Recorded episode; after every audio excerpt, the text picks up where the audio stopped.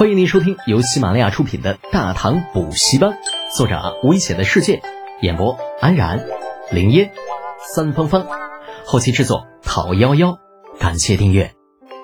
第一百零二集，老子气死你！咦，宇文谋，老子没去找你的麻烦，你却来踩老子。李浩挑了挑眉毛，撇撇嘴，咋？你这样的人都能过来，老子怎么就不能来呀？斗嘴，被后世信息大爆炸洗礼过的李浩还没有怕过谁。宇文谋一滞啊，指着李浩咬牙切齿道：“你，你不就是一个这不学无术的纨绔？呃，这里却是呃呃长安各路的英杰。如果识相，你就应该早早离去，是吗？各路英杰，不知道他们都有什么大作呀？说来我听听。”看看能不能比得过老子夜宴那晚的作品？那群嘲，没错，就是群嘲。我不是在嘲讽你一个人，我是在嘲讽在座的各位。那你们都是垃圾。这一群自以为是的才子们闻言顿时勃然大怒，纷纷指责李浩狂妄。只是李浩会在乎这些吗？那望着一直叫嚣不停的众人，不紧不慢的竖起了两根中指。啊，然后。李浩就后悔了。众人虽然不知道竖中指的具体含义，但是这并不妨碍他们依葫芦画瓢。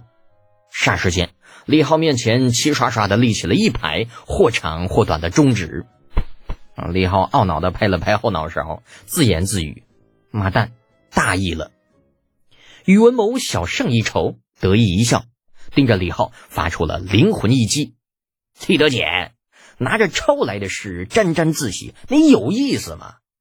抄的，哼，老子的确是抄的，不过你们没有证据，只能瞎猜。李浩双眼微微一眯，也不解释，直接点头。当然有意思啊，怎么你不服啊？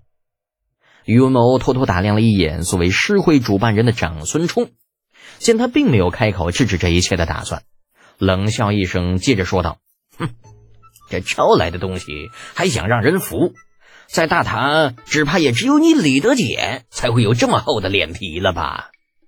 众口铄金，就算不是真的，也会变成真的。而站在李浩身边的雪雁郡主闻言，脸色变了变，终于是忍不住开口道：“宇文谋，休要血口喷人！你说德姐那诗是抄的，可有证据？”宇文谋没有想到李雪燕竟然会支持李浩。阴郁的脸上闪过了一抹阴霾。雪雁郡主，他刚刚已经亲口承认了，你又何须带他出头啊？见李浩依旧没有否认，李雪雁再次开口：“路不平有人踩，事不平有人管。宇文谋，别耍小心思了，省得让人瞧不起啊！”这家伙半路杀出个程咬金呐！李浩怎么也没有想到李雪雁会替自己出头。那一时间连斗嘴都忘了。李承乾这小屁孩有些看不下去了，咳了一声道：“李德简，你不想解释一下吗？解释什么呀？左右不过都是些跳梁小丑罢了。正所谓清者自清，浊者自浊。李某堂堂四品都尉，开国献子，大唐十佳青年，何须与他解释？”一连串的名头砸下去，宇文谋顿时脸色铁青，大声喝道。李德简，今日我非揭穿你的真面目不可！说完，看向了李承前，殿下，臣要与李德简赌誓，还望殿下恩准。李承前有些担心的看了李浩一眼，见他一点反应都没有，不由得开口问道：“德简，你要赌吗？”李浩无所谓的耸耸肩膀，刚想说话，却被李雪燕拉了一把：“不要冲动。”鉴于李浩此前种种不靠谱的行为，不管是李承前还是李雪燕，都觉得宇文谋的结论有八成的可信度。啊，毕竟李浩在那天晚上之前，这从来也没有做过诗，并且在那夜之后也没有做过。啊，万一他这诗真是抄来的，这个时候与宇文谋对赌，那岂不是自暴其短呢？已经与李雪燕分开的程茵茵，与一群小姐妹混在一起。远远的看到两人拉拉扯扯，心里莫名的就不舒服起来，轻咬背齿站了起来。李文谋，说你输了怎么办？宇文谋打着哈哈，信心十足。哼，在下怎么会输？程茵茵却追问道：“万一呢？”两个漂亮的妹纸，这家伙明里暗里都在帮着李浩说话，使得宇文谋不由得妒火中烧，咬了咬牙，哼，若是在下输了，今后只要他李德俭出现的地方，我宇文谋退避三舍。啊，古代一射是三十里，三射那便是九十里。李好故作愁容，摇头叹道：“哎呀，三射呀！”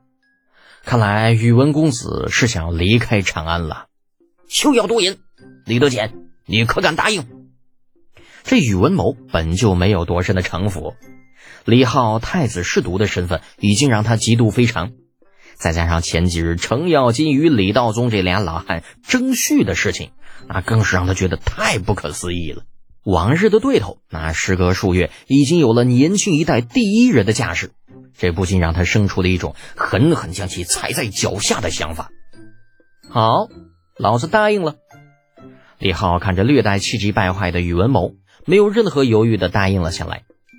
既如此，李德俭，咱们以梅花为题。啊！不等宇文谋把话说完，李浩一摆手：“等会儿，宇文谋啊，这赌约是你提出来的，做什么事却得是老子说了算。”看着神色淡定的李浩，宇文谋总觉得他是在故作镇定，一咬牙便道：“好，便由你说了算。”赌约已成，霎时间，所有人都是闭上了嘴，静静的看着李浩，等着他说出题目。李浩却将目光投向宇文谋，盯着他那脸看了一会儿，扬眉道：“那就以对方的面目为题好了，三十个呼吸为限。”什么？还有时间限制？宇文谋瞬间脸色铁青，刚想拒绝，却见李浩伸手朝自己一指：“，天平地阔，路三千，遥望双眉，云汉间。去年一滴相思泪，至今未曾到腮边。”啊！众人集体咳嗽，这骂人呢？不是？这得要多大一张脸？那去年才流出来的泪啊，到今年还还没有到腮边呢。这家伙啊，宇文谋这个时候那肠子都悔青了啊！若早知如此，刚刚就不该答应题目由李浩来出的。嗯，现在上了对方的恶当不说，还被人骂脸大啊！再想后悔已经来不及了。想了半天，心乱如麻的情况之下，宇文谋终究是没有想到更好的方式来反击。恼羞成怒的情况之下，伸手指着李浩：“你，李德俭，你你欺人太甚！气你又怎么样啊，傻逼！”李浩踱步来到宇文谋的面前，眯着眼睛与他对视着：“哼，跟老子比诗词，也不撒泡尿照照你自己这德行。要不是因为你爹与老子乃是同殿为臣，非打死你不可。”你你。啊！宇文谋一张脸几乎长成了猪肝色，噗的一声，一口老血喷出了三尺多远。本集播讲完毕，安然感谢您的支持。